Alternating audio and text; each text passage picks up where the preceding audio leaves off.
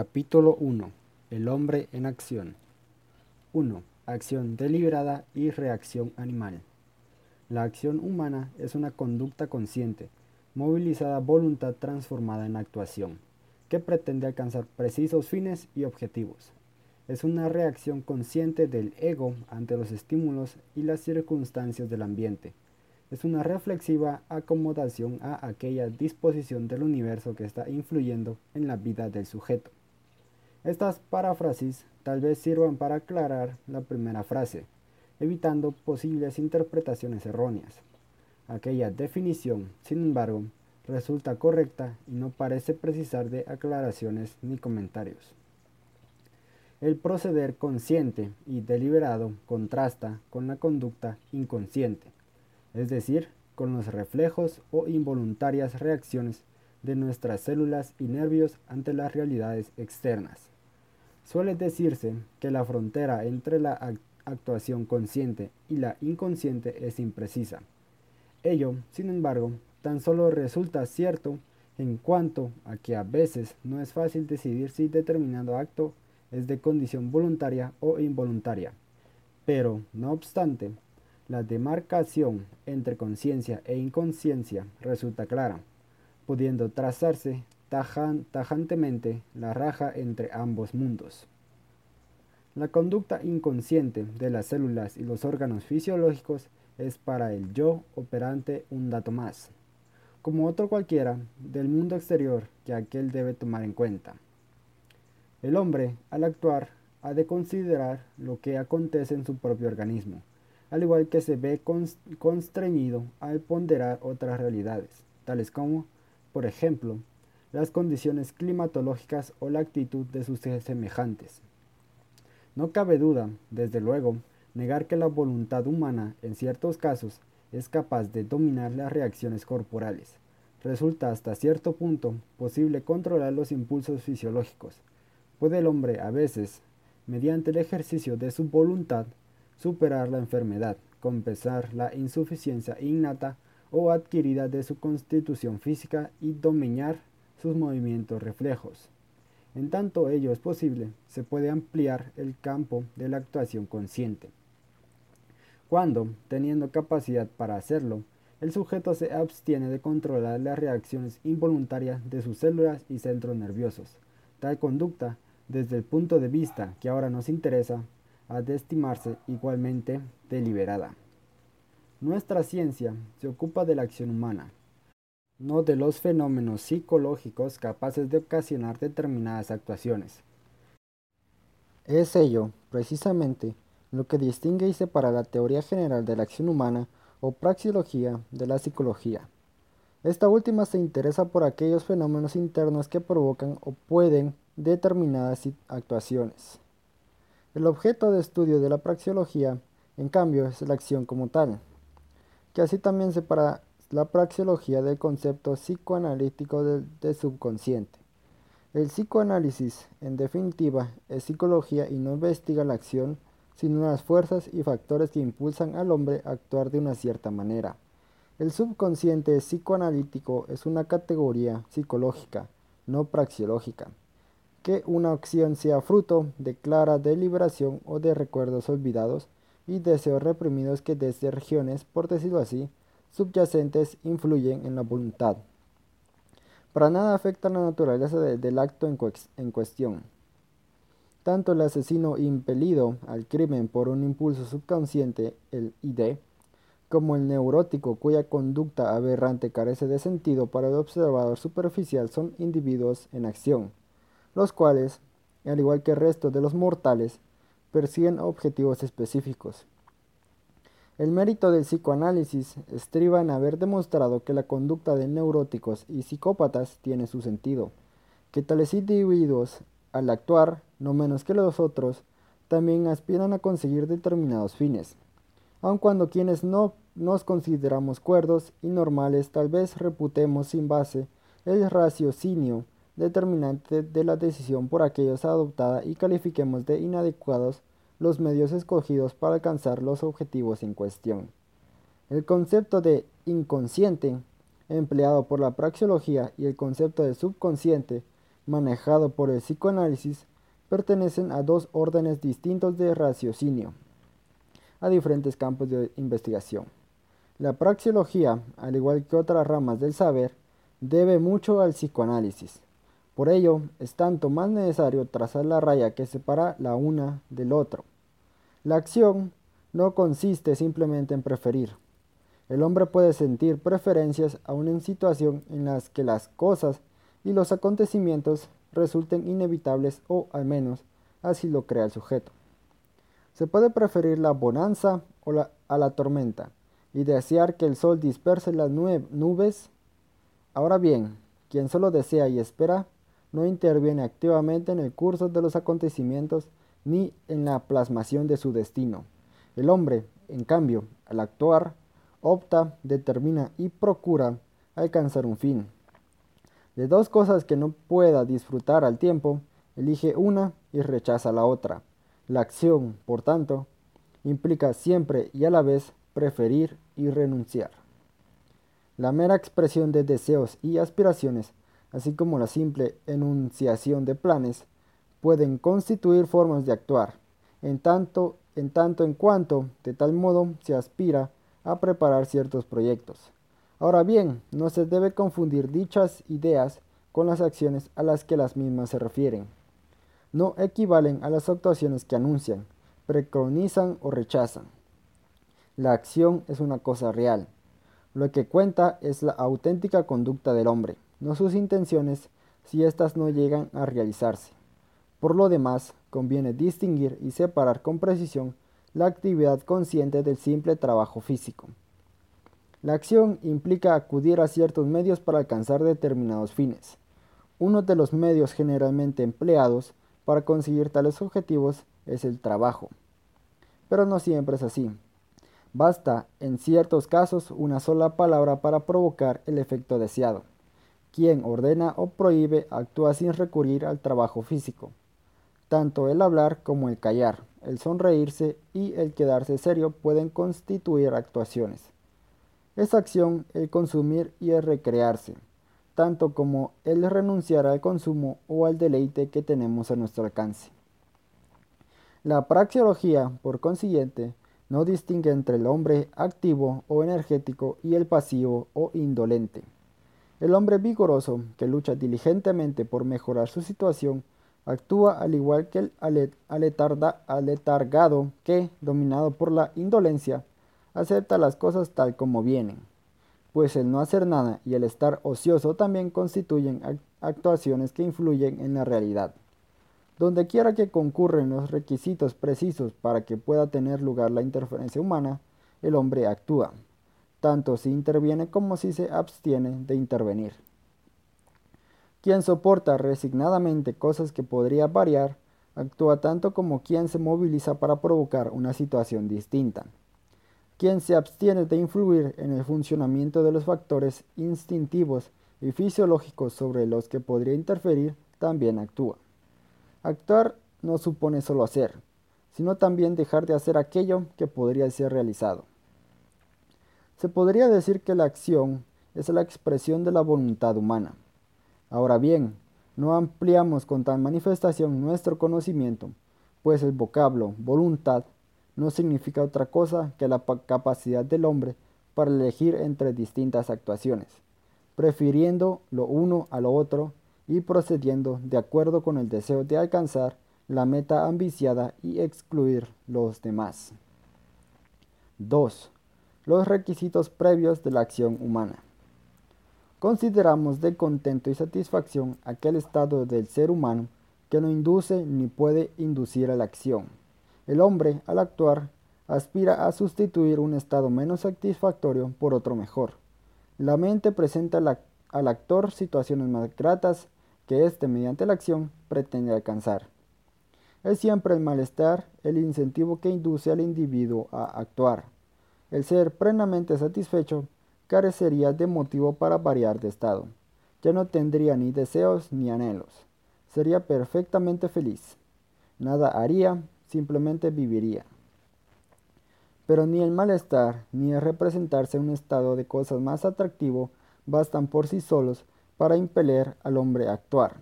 debe concurrir un tercer requisito, advertir mentalmente la existencia de cierta conducta deliberada capaz de suprimir o al menos de reducir la incomodidad sentida. Sin la concurrencia de, esa circunstancia, ninguna actuación es posible. El interesado ha de conformarse con lo inevitable. No tiene más remedio que someterse a su destino. Tales son los presupuestos generales de la acción.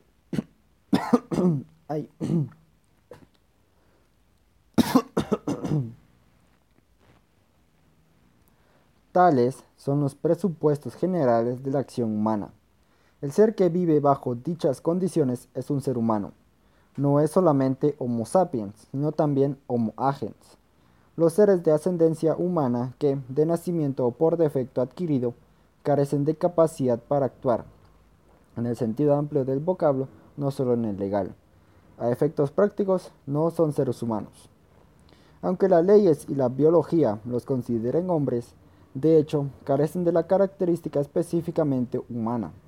El recién nacido no es un ser actuante, no ha recorrido aún todo el trayecto que va de la concepción al pleno desarrollo de sus cualidades humanas. Solo al finalizar tal desarrollo se convertirá en un sujeto de acción. Sobre la felicidad. Suele considerarse feliz al hombre que ha conseguido los objetivos que se había propuesto. Más exacto, sería decir que esa persona es ahora más feliz de lo que antes era. No cabe oponer, sin embargo, objeción a la costumbre de definir el actuar humano como la búsqueda de la felicidad. Conviene, sin embargo, evitar errores bastante extendidos. En definitiva, la acción humana pretende invariablemente dar satisfacción al anhelo sentido por el actor. Solo a través de individualizados juicios de valoración se puede ponderar la mayor o menor satisfacción personal. Juicios que son distintos según los diversos interesados y aún para una misma persona. Diferentes según los momentos. Es la valoración subjetiva, con arreglo a la voluntad y al juicio propio, lo que hace que las gentes más o menos felices o desgraciadas Nadie es capaz de dictaminar que ha de proporcionar mayor bienestar al prójimo. Tales afirmaciones en modo alguno afectan a la antítesis existente entre el egoísmo y el altruismo, el materialismo y el idealismo, el individualismo y el colectivismo, el ateísmo y la religión. Hay quienes solo se interesan por su propio bienestar material. A otros, en cambio, las desgracias ajenas les producen tanto o más malestar que sus propias desventuras. Hay personas que no aspiran más que a satisfacer el deseo sexual, la apetencia de alimentos, bebidas y vivienda y demás placeres fisiológicos.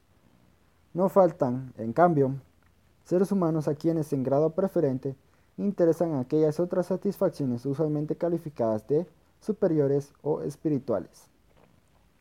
Existen seres dispuestos a acomodar su conducta a las exigencias de la cooperación social, y hay también quienes propenden a quebrantar las correspondientes normas.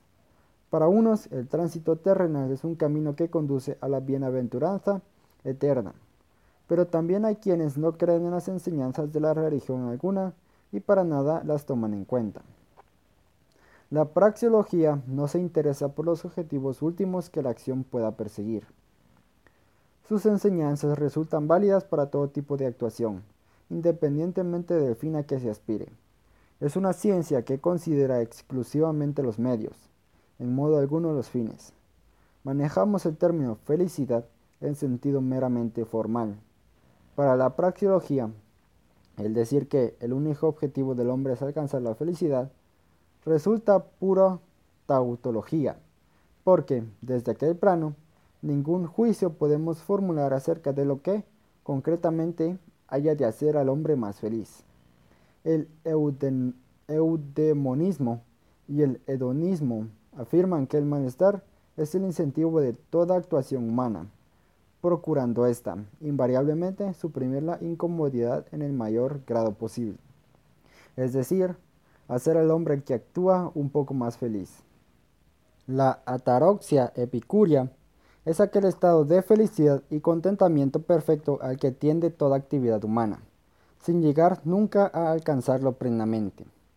Ante la perspicacia de tal constatación, pierde importancia el que la mayoría de los partidarios de dichas filosofías no advirtieran la condición meramente formal de los conceptos de dolor y placer, dándoles, en cambio, una significación sensual y materialista. Las escuelas teológicas, místicas y demás de ética heteronoma no acertaron a impugnar la esencia del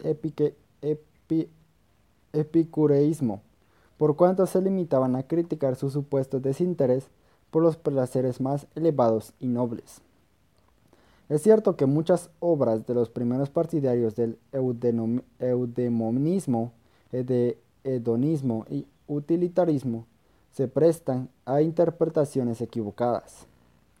Pero el lenguaje de los filósofos, filósofos modernos, y más todavía el de los economistas actuales, es tan preciso y correcto que ya no cabe confusión interpretativa alguna. Sobre los instintos y los impulsos. El método utilizado por la sociología de los instintos no es idóneo para llegar a comprender el problema fundamental de la acción humana. Dicha escuela, en efecto, clasifica los diferentes objetivos concretos a que tiende la acción humana, suponiendo que ésta es impulsada hacia cada uno de ellos por un instinto específico. El hombre aparece como exclusivamente movido por instintos e innatas disposiciones. Se presume que tal planteamiento viene a desarticular, de una vez para siempre, las odiosas enseñanzas de la economía y de la filosofía utilitaria. Feuerbach, sin embargo, advirtió acertadamente que el instinto aspira siempre a la felicidad. La metodología de la psicología y de la sociología de los instintos clasifica arbitrariamente los objetivos inmediatos de la acción y viene a ser una hipostasis de cada uno de ellos. En tanto que la praxeología proclama que el fin de la acción es la remoción de cierto malestar, la psicología del instinto afirma que se actúa para satisfacer cierto impulso instintivo. Muchos partidarios de tal escuela creen haber demostrado que la actividad no se haya regida por la razón, sino que viene originada por profundas fuerzas innatas, impulsos y disposiciones que el pensamiento racional no comprende. También creen haber logrado evidenciar la inconsistencia del racionalismo, criticando la economía por constituir un tejido de erróneas conclusiones deducidas de falsos supuestos psicológicos.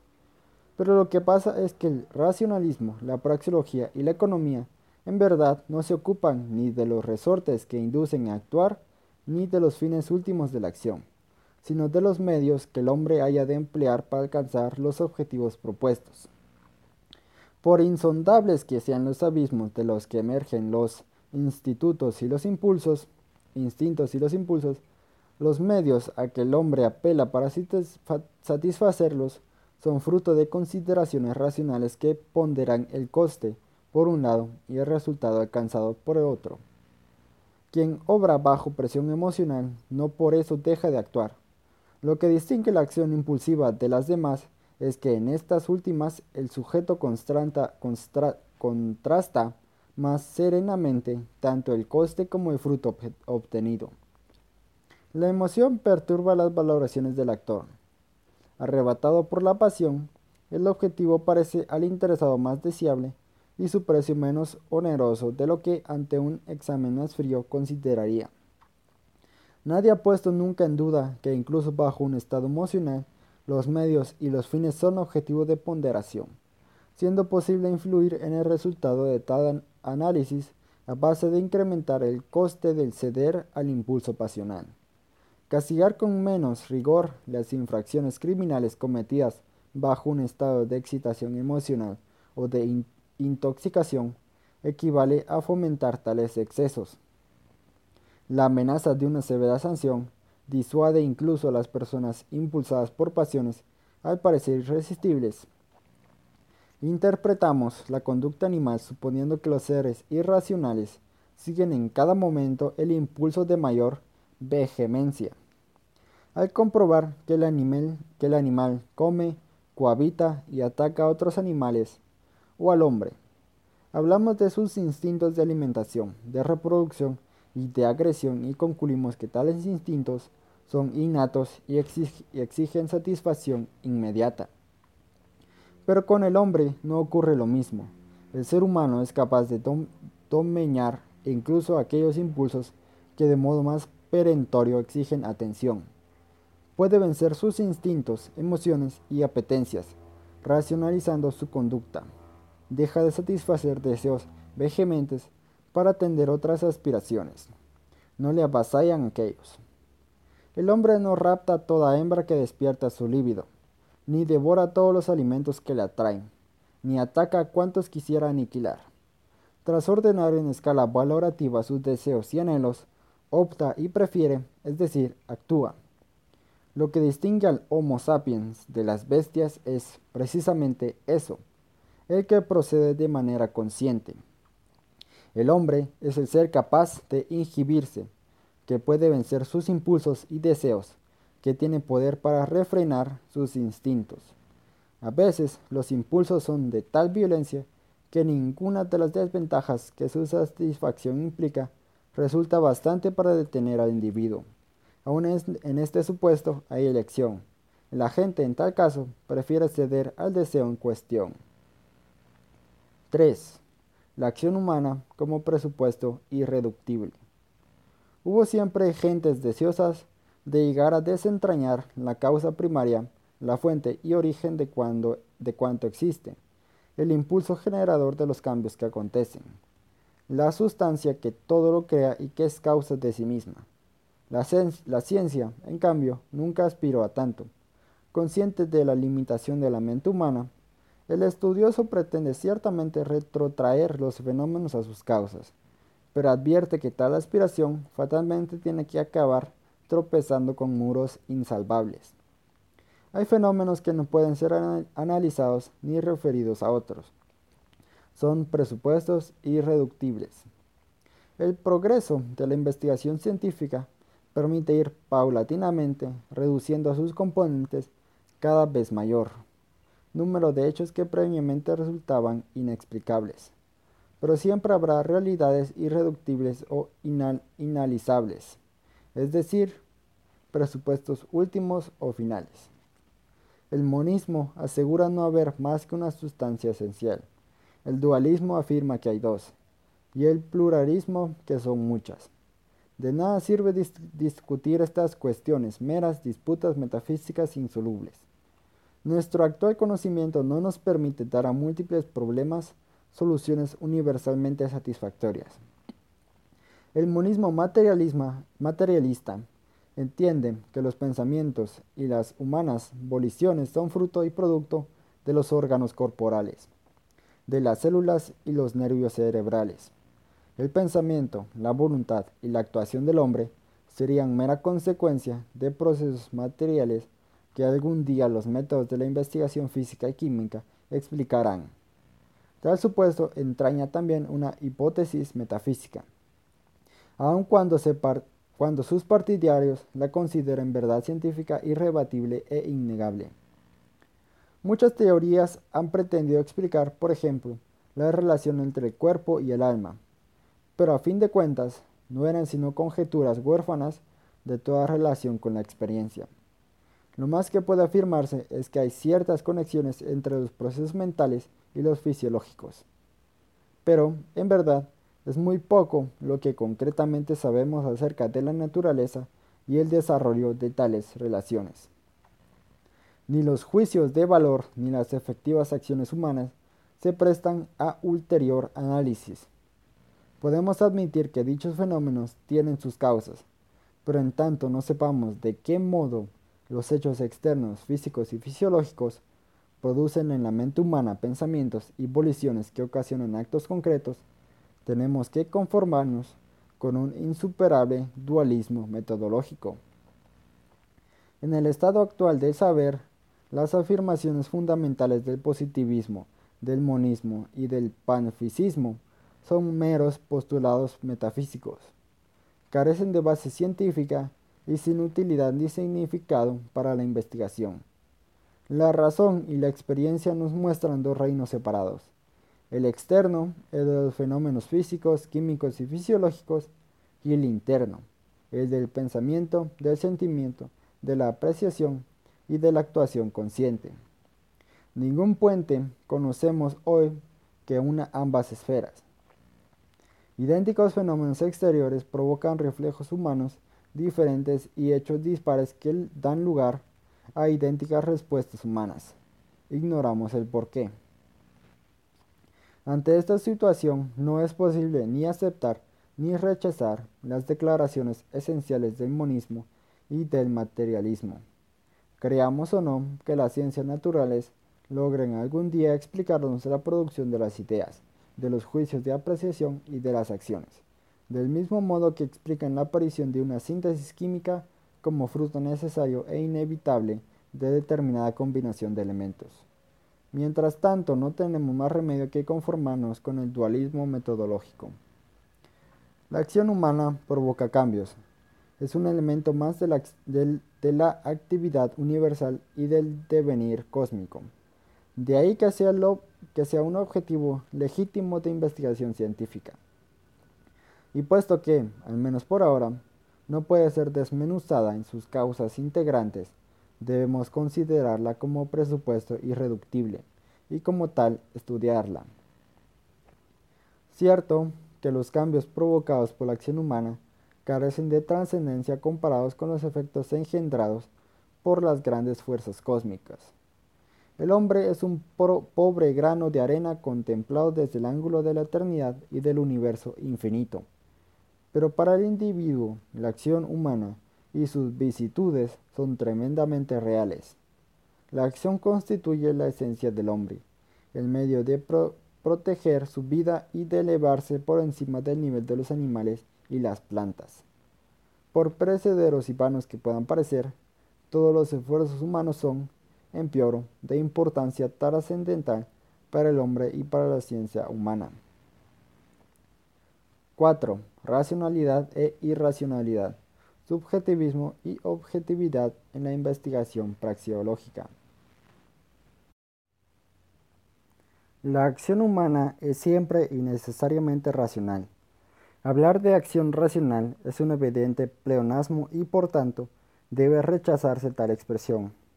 Aplicados a los fines últimos de la acción, los términos racional e irracional no son apropiados y carecen de sentido. El fin último de la acción siempre es la satisfacción de algún deseo del hombre actuante, puesto que nadie puede reemplazar los juicios de valor del sujeto en acción por los propios. Es inútil enjuiciar los anhelos y las voliciones de los demás. Nadie está calificado para decidir qué hará a otro más o menos feliz.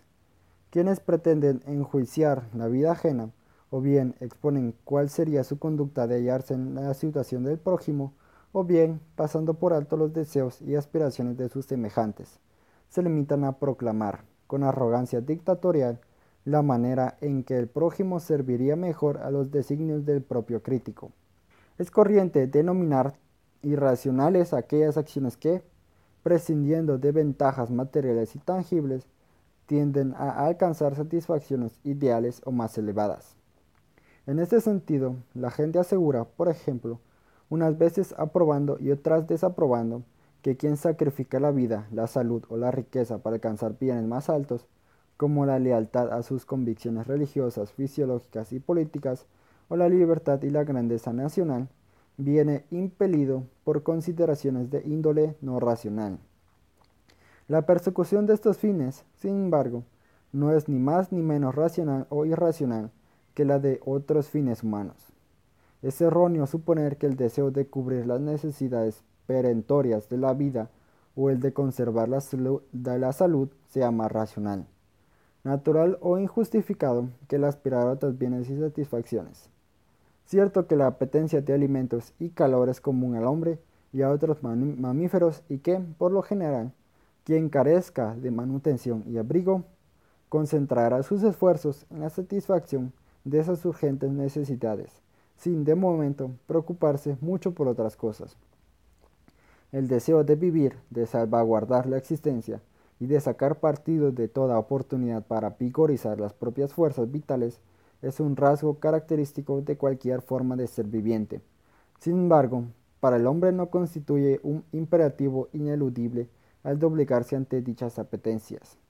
Mientras todos los demás animales se ven inexorablemente impelidos a la conservación de su vida y a la proliferación de la especie, el hombre es capaz de dominar tales impulsos. Controla tanto su apetito sexual como su deseo de vivir. Renuncia a la vida si considera intolerables aquellas condiciones únicas bajo las cuales podría sobrevivir. Es capaz de morir por un ideal y también de suicidarse. Incluso la vida es para el hombre el resultado de una elección, o sea, de un juicio valorativo. Lo mismo ocurre con el deseo de vivir en la abundancia. La mera existencia de ascetas y de personas que renuncian a los bienes materiales por amor a sus convicciones o simplemente por preservar su dignidad e individual respeto evidencia que el correr en pos de los placeres materiales en modo alguno resulta inevitable, siendo en cambio consecuencia de una precisa elección.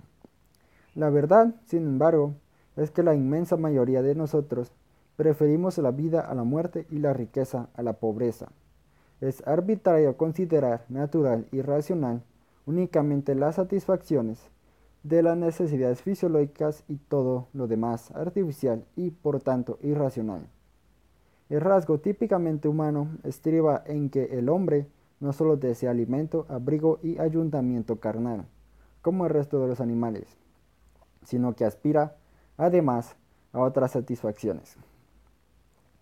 Experimentamos necesidades y apetencias típicamente humanas, que podemos calificar de más elevadas comparadas con los deseos comunes al hombre y a los demás mamíferos. Al aplicar los calificativos racional e irracional a los medios elegidos para la consecución de fines determinados, lo que se trata de ponderar es la oportunidad e idoneidad del sistema adoptado. Debe al mismo enjuiciarse para decidir si es o no el que mejor permite alcanzar el objetivo ambicionado. La razón humana, desde luego, no es infalible y con frecuencia el hombre se equivoca tanto en la elección de medios como en su utilización. Una acción inadecuada al fin propuesto no produce el fruto esperado. La misma no se adapta a la finalidad perseguida, pero no por ello dejará de ser racional, pues se trata de un método originado en una deliberación razonada, aunque defectuosa, y de un esfuerzo, si bien ineficaz, por conseguir cierto objetivo. Los médicos que, hace 100 años, empleaban para el tratamiento del cáncer unos métodos que los profesionales contemporáneos rechazarían, carecerían, desde el punto de vista de la patología actual, de conocimientos bastante y por tanto su actuación resultaba baldía. Ahora bien, no procedían irracionalmente, hacían lo que querían más conveniente. Es probable que dentro de 100 años los futuros galenos dispongan de mejores métodos para tratar dicha enfermedad en tal caso, serán más eficientes que nuestros médicos, pero no más racionales. Lo opuesto a la acción humana no es la conducta irracional, sino la refleja reacción de nuestros órganos corporales al estímulo externo, reacción que no puede ser controlada a voluntad.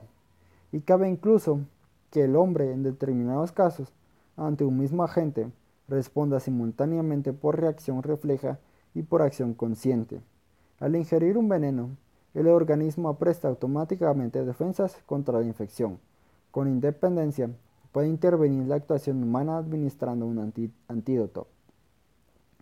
Respecto del problema planteado por la antítesis entre lo racional y lo irracional, no hay diferencia entre las ciencias naturales y las ciencias sociales.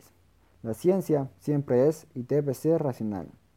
Presupone intentar aprender los fenómenos del universo mediante una ordenación sistemática de todo el saber disponible. Sin embargo, como anteriormente se hacía notar, la descomposición analítica del fenómeno en sus elementos constitutivos antes o después llega a un punto del que ya no puede pasar. La mente humana es incluso incapaz de concebir un saber que no esté limitado por ningún dato último imposible de analizar y explicar. El sistema científico que guía al investigador hasta alcanzar el límite en cuestión resulta estrictamente racional. Es el dato irreductible en el que puede calificarse de hecho irracional. Está hoy en, boda, en boga el menospreciar las ciencias sociales por el hecho de ser puramente racionales. La objeción más corriente que se formula contra la economía es la de que olvida la irracionalidad de la vida y del universo e intenta encuadrar en secos esquemas racionales y en frías abstracciones la variedad infinita de los fenómenos. Nada más absurdo. La economía, al igual que las demás ramas del saber, va tan lejos como puede, dirigida por métodos racionales. Alcanzado el límite, se detiene y califica el hecho con que tropieza de dato irreductible, es decir, de fenómeno que no admite ulterior análisis, al menos en el estado actual de nuestros conocimientos. Las enseñanzas de la praxeología y de la economía son válidas para todo tipo de acción humana, independientemente de los motivos, causas y fines en que esta última se fundamente. Los juicios finales de valor y los fines últimos de la acción humana son hechos dados para cualquier forma de investigación científica y no se prestan a ningún análisis ulterior. La praxeología trata de los medios y sistemas adoptados para la consecución de los fines últimos. Su objeto de estudio son los medios, no los fines. En este sentido, hablamos del subjetivismo de la ciencia general, de la acción humana. Acepta como realidades insoslayables los fines últimos a los que el hombre aspira en su actuar. Es enteramente neutral respecto a ellos, absteniéndose de formular juicio valorativo alguno. Lo único que le preocupa es determinar si los medios empleados son idóneos para la consecución de los fines propuestos. Cuando el eudemonismo habla de felicidad y el utilitarismo o la economía de utilidad, estamos ante términos que debemos interpretar de un modo subjetivo, en el sentido de que mediante ellos se pretende expresar aquello que el hombre, por resultante atractivo, persigue al actuar. El progreso del moderno eudemonismo, hedonismo y utilitarismo consiste precisamente en haber alcanzado tal formalismo. Contrario al antiguo sentido materialista de dichos modos de pensar, idéntico progreso ha, supuesto la moderna teoría subjetivista del valor comparativamente a la anterior teoría objetivista propugnada por la escuela clásica. Y precisamente en tal subjetivismo reside la objetividad de nuestra ciencia. Por ser subjetivista y por aceptar los juicios de apreciación del hombre, actuante como datos últimos no susceptibles de ningún examen crítico posterior. Nuestra ciencia queda emplazada por encima de las luchas de partidos y facciones. No interviene en los conflictos que se plantean las diferentes escuelas dogmáticas y éticas. Se aparta de toda idea preconcebida, de todo juicio o valoración. Sus enseñanzas resultan universalmente válidas y ella misma es absoluta y plenamente humana. 5. La causalidad como requisito de la acción. El hombre actúa porque es capaz de descubrir relaciones causales que provocan cambios y mutaciones en el universo. El actuar implica y presupone la categoría de causalidad. Solo quien contemple el mundo a la luz de la causalidad puede actuar. En tal sentido, se puede decir que la causalidad es una categoría de la acción. La categoría medios y fines presupone la categoría causa y efecto. Sin causalidad ni regularidad fenomenológica, no sería posible ni el raciocinio ni la acción humana. Tal mundo sería un caos en el cual el individuo se esforzaría vanamente por, hallar orientación y guía. El ser humano incluso es incapaz de representarse semejante desorden universal. No puede el hombre actuar cuando no percibe relaciones de causalidad, pero esta afirmación no es reversible. En efecto, Aun cuando conozca la relación causal, si no puede influir en la causa, el individuo tampoco puede actuar. El análisis de la causalidad siempre consistió en preguntarse el sujeto, ¿dónde y cómo debo intervenir para desviar el curso que los acontecimientos adoptarían sin, esa mi interferencia capaz de impulsarlos hacia metas que satisfacen mejor mis deseos? En este sentido, el hombre se plantea el problema, ¿quién o qué rige el fenómeno de que se trate? Busca la regularidad, la ley, precisamente porque desea intervenir. Esta búsqueda fue interpretada por la metafísica con excesiva amplitud, como investigación de la última causa del ser y de la existencia. Siglos habían de transcurrir antes de que ideas tan exageradas y desorbitadas fueran reconducidas al modesto problema de determinar dónde hay o habría que intervenir para alcanzar este o aquel objetivo. El enfoque dado al problema de la causalidad en las últimas décadas, debido a la confusión que algunos eminentes físicos han provocado, resulta poco satisfactorio. Confiemos en que este desagradable capítulo de la historia de la filosofía sirva de advertencia a futuros filósofos. Hay mutaciones cuyas causas no resultan desconocidas, al menos por ahora. Nuestro conocimiento, en ciertos casos, es solo parcial, permitiéndonos únicamente afirmar que el 70% de los casos A provoca B, en los restantes C o incluso D, E, F, etc. Para poder ampliar esta fragmentaria información con otra más completa, sería preciso que fuéramos capaces de descomponer A en sus elementos. Mientras ello no esté a nuestro alcance, habremos de conformarnos con una ley estadística. Las realidades en cuestión, sin embargo, para nada afectan al significado praxeológico de la causalidad. El que nuestra ignorancia en determinadas materias sea total o, o inutilizables, nuestros conocimientos a efectos prácticos en modo alguno supone anular la categoría causal. Los problemas fisiológicos, epistemológicos y metafísicos que la causalidad y la inducción imperfecta plantean caen fuera del ámbito de la praxeología. Interesa tan solo a nuestra ciencia dejar sentado que, para actuar, el hombre ha de conocer la relación causal existente entre los distintos eventos, procesos o situaciones. La acción del sujeto provocará los efectos deseados solo en aquella medida en que el interesado perciba tal relación.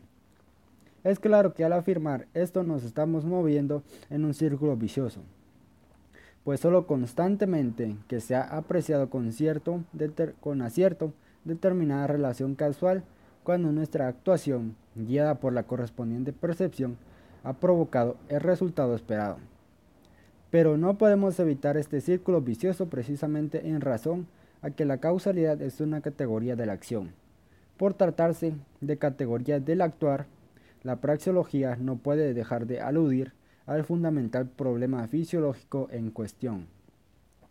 6. El alter ego. Si tomamos el término causalidad en su sentido más amplio, la teología puede considerarse como una rama del análisis causal. Las causas finales son las primeras de todas las causas. La causa de un hecho es siempre determinada acción o cuasi acción que apunta a un determinado objetivo. Tanto el hombre primitivo como el niño, adoptando una postura ingenuamente antropomórfica, creen que los cambios y acontecimientos son consecuencias provocadas por la acción de un ente que procede en forma similar a como ellos mismos actúan. Creen que los animales, las plantas, las montañas, los ríos y las fuentes, incluso las piedras y los cuerpos celestes, son seres con sentimientos y deseos que procuran satisfacer. Solo en una posterior fase de su desarrollo cultural renuncia el individuo a semejantes ideas animistas, reemplazándolas por una visión mecanicista, mecanicista del mundo. Los principios mecanicistas le resultan al hombre una guía tan certera que hasta llega a creer que, sirviéndose de ellos, puede resolver todos los problemas que plantean el pensamiento y la investigación científica.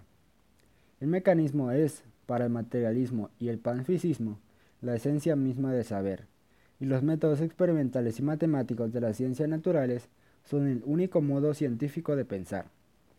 Todos los cambios han de analizarse como movimientos regidos por las leyes de la mecánica. Los partidarios del mecanicismo se despreocupan de los graves y aún no resueltos problemas relacionados con la base lógica y epistemológica de los principios de la causalidad y de la inducción imperfecta. A su modo de ver, la certeza de tales principios resulta indudable simplemente porque los mismos se cumplen. El que los experimentos de laboratorio provoquen los resultados predichos por la teoría y el que las máquinas en las fábricas funcionen del modo previsto por la tecnología demuestra, dicen, la solvencia de los métodos y descubrimientos de las modernas ciencias naturales. Aun admitiendo que la ciencia sea incapaz de brindarnos la verdad, y que es la verdad, no por eso deja de sernos de gran utilidad, ya que nos permite alcanzar los objetivos que perseguimos. Ahora bien, precisamente cuando aceptamos ese pragmático punto de vista, aparece la vacuidad del dogma panfísico. La ciencia, como más arriba se hace anotar, no ha logrado averiguar las relaciones existentes entre el cuerpo y la mente. Ningún partidario del ideario panfísico puede pretender que su filosofía se haya podido jamás aplicar a las relaciones interhumanas o a las ciencias sociales.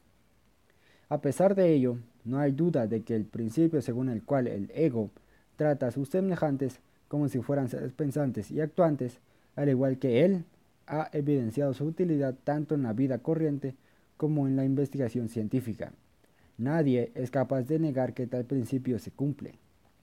No hay duda de que el considerar al semejante como ser que piensa y actúa como yo, el ego, ha provocado resultados satisfactorios.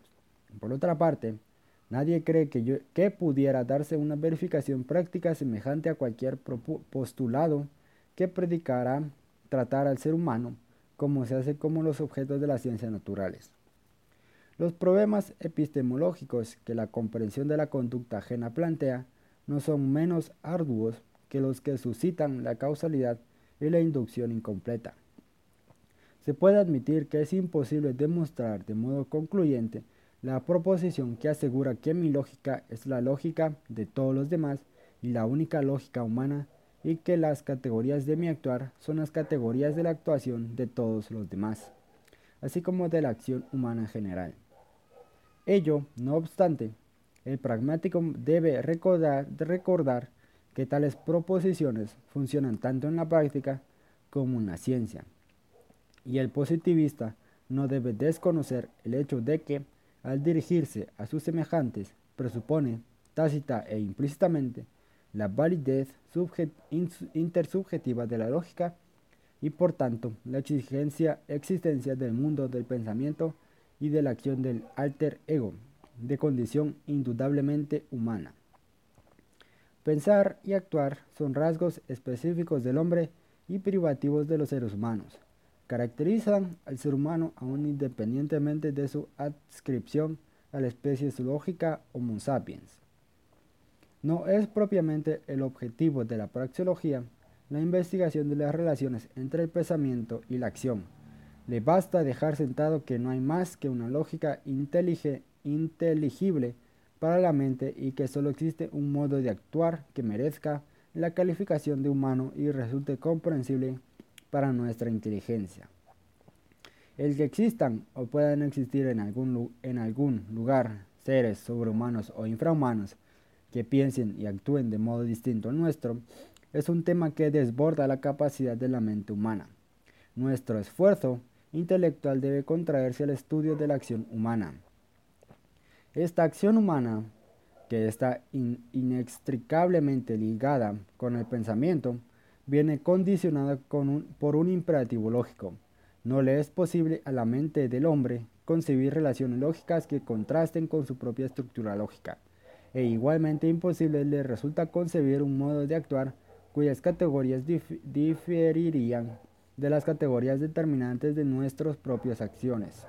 El hombre solo puede acudir a dos órdenes de principios para aprehender mentalmente la realidad, a saber, los de la teología, teleología y los de la causalidad.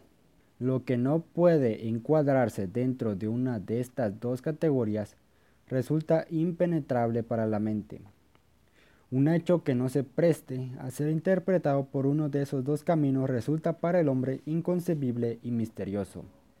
El cambio solo puede concebirse como consecuencia o bien de la operación de la causalidad mecánica o bien de una conducta deliberada. Para la mente humana no cabe una tercera solución.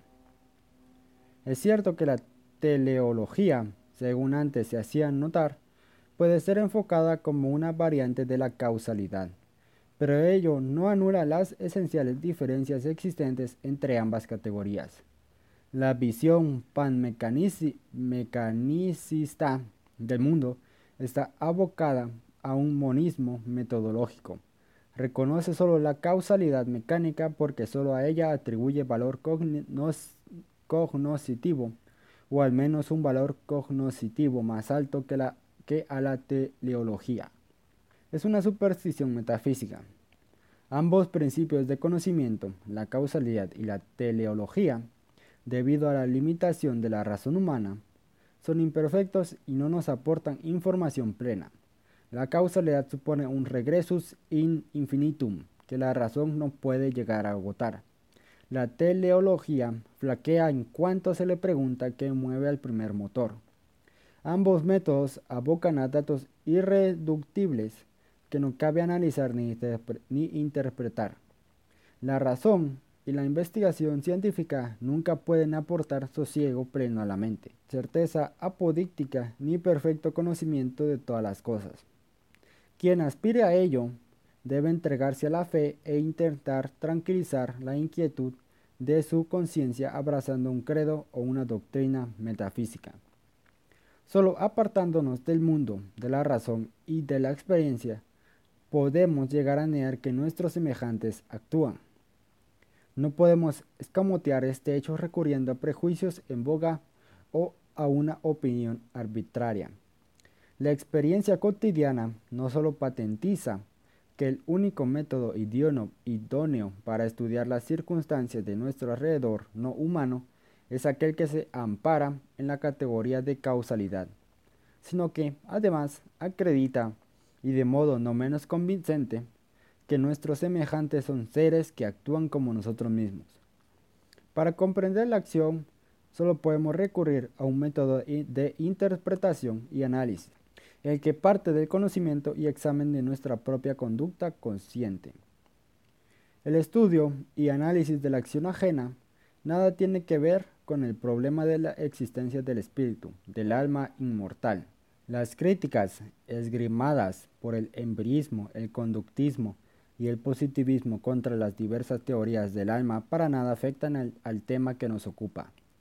La cuestión debatida se reduce a determinar si se puede aprender intelectualmente la acción humana negándose a considerarla como una conducta sensata e intencionada, que aspira a la consecución de específicos objetivos. El, behaviorismo, conductismo y el positivismo pretenden aplicar los métodos de las ciencias naturales empíricas a la acción humana. La interpretan como respuesta a estímulos. Tales estímulos, sin embargo, no pueden explicarse con arreglo a los métodos de las ciencias naturales. Todo intento de describirlos ha de contraerse forzosamente al significado que les atribuye el hombre que actúa. Podemos calificar de estímulo la oferta de un producto en venta, pero lo típico de tal oferta, lo que la distingue de todas las demás, solo puede comprenderse ponderando la significación que al hecho atribuyen las partes interesadas. Ningún artificio dialéctico logra, como por parte de magia, escamotear el que el, que el deseo de alcanzar ciertos fines es el motor que induce al hombre a actuar. Tal deliberada conducta, la acción, constituye el objeto principal de nuestra ciencia. Ahora bien, al abordar el tema, forzosamente hemos de tomar en cuenta el significado que el hombre que actúa confiere tanto a la realidad dada como a su propio comportamiento en relación con esta situación. No interesa al físico investigar las causas finales, por cuanto no parece lógico que los hechos que constituyen el objeto de estudio de la física puedan ser fruto de la actuación de un ser que persiga fines al modo de los humanos. Pero tampoco debe el praxiólogo descuidar la mecánica de la abolición y la intencionalidad del hombre al actuar por el hecho de que constituyen meras realidades dadas. Si así lo hiciera, dejaría de estudiar la acción humana. Con frecuencia, tales hechos pueden ser analizados a un tiempo desde el campo de la praxeología y desde el de las ciencias naturales. Ahora bien, quien se interesa por el disparo de un arma de fuego como fenómeno físico o químico no es un praxeólogo. Descuida precisamente aquellos problemas que la ciencia de la conducta humana deliberada pretende esclarecer. Sobre la utilidad de los instintos. Buena prueba de que solo hay dos vías, la de la causalidad y la de la teleología, para la investigación humana la proporcionan los problemas que se plantea en torno a la utilidad de los instintos. Hay conductas que ni pueden ser satisfactoriamente explicadas amparándose exclusivamente en los principios causales de las ciencias naturales, ni tampoco se las puede encuadrar entre las acciones humanas de índole consciente. Para comprender tales actuaciones nos vemos forzados a dar un rodeo y asignándoles la condición de cuasi acciones. Hablamos de instintos útiles. Observamos dos cosas. Primero, la tendencia específica de todo organismo con vida a responder ante estímulos determinados de forma regular. Segundo, los buenos efectos que el proceder de esta suerte provoca por lo que se refiere a la vigorización y mantenimiento de las fuerzas vitales del cuerpo, del organismo. Si pudiéramos considerar esta conducta como el fruto de una aspiración consciente a alcanzar específicos fines, la consideraríamos acción y la estudiaríamos de acuerdo con el método teológico de la praxeología. Pero al no hallar en tal proceder vestigio alguno de mente consciente, concluimos que un factor desconocido al que denominamos instinto fue el agente instrumental. En tal sentido, suponemos que es el instinto lo que gobierna la cuasi deliberada conducta animal, así como los inconscientes, pero no por eso menos inútiles, reacciones de nuestros músculos y nervios. Ahora bien, el hecho de que personalicemos a este desconocido elemento de la conducta como una fuerza y le llamemos instinto, en nada amplía nuestro saber. Nunca debemos olvidar que con la palabra instinto no hacemos más que marcar la frontera que nuestra investigación científica es incapaz de transponer, al menos por ahora. La biología ha logrado descubrir una explicación natural, es decir, mecanicista, para muchos procesos que en otros tiempos se atribuían a la acción instintiva. Subsisten, sin embargo, múltiples realidades que no pueden ser consideradas meras reacciones a estímulos químicos o mecánicos. Los animales adoptan actitudes que solo pueden explicarse suponiendo la intervención de un agente dirigente que dicte las mismas a aquellos. Es vana la pretensión del behavioricismo de estudiar la acción humana desde fuera de la misma. Con arreglo a los métodos de la psicología animal, la conducta animal, tan pronto como rebasa los procesos meramente fisiológicos, tales como la respiración y el metabolismo, solo puede analizarse recurriendo a los conceptos intencionales elaborados por la praxeología. El behaviorista aborda el tema partiendo del humano concepto de intención y logro. Recurre torpemente en su estudio a los conceptos de utilidad y perjudicialidad, cuando rehuye toda expresa referencia a la actuación consciente, a la búsqueda de objetivos precisos solo logra engañarse a sí mismo. Mentalmente trata de hallar fines por doquier, ponderando todas las actuaciones con arreglo a un imperfecto patrón utilitario, la ciencia de la conducta humana. En la medida en que no es mera fisiología, tiene que referirse al significado y a la intencionalidad. A este, a este respecto, Ninguna ilustración nos brinda la observación de la psicología de los brutos o el examen de las inconsistentes reacciones del recién nacido. Al contrario, solo recurriendo al auxilio de la ciencia de la acción humana se puede comprender la psicología animal y la infantil. Sin acudir a las categorías praxeológicas es imposible concebir y entender la acción de animales y niños. La contemplación de la conducta instintiva de los animales llena al hombre de estupor. suscitándole interrogantes a los que nadie ha podido responder satisfactoriamente. Ahora bien, el que los animales y las plantas reaccionen de forma cuasi deliberada no debe parecernos ni más ni menos milagroso que la, que la capacidad del hombre para pensar y actuar o la sumisión del universo inorgánico a las funciones que la física reseña, o la realidad de los procesos biológicos que en el mundo orgánico se producen. Son hechos todos ellos milagrosos, en el sentido de que se trata de fenómenos irreductibles para nuestra capacidad investigadora. Este dato último es eso que denominamos instinto animal.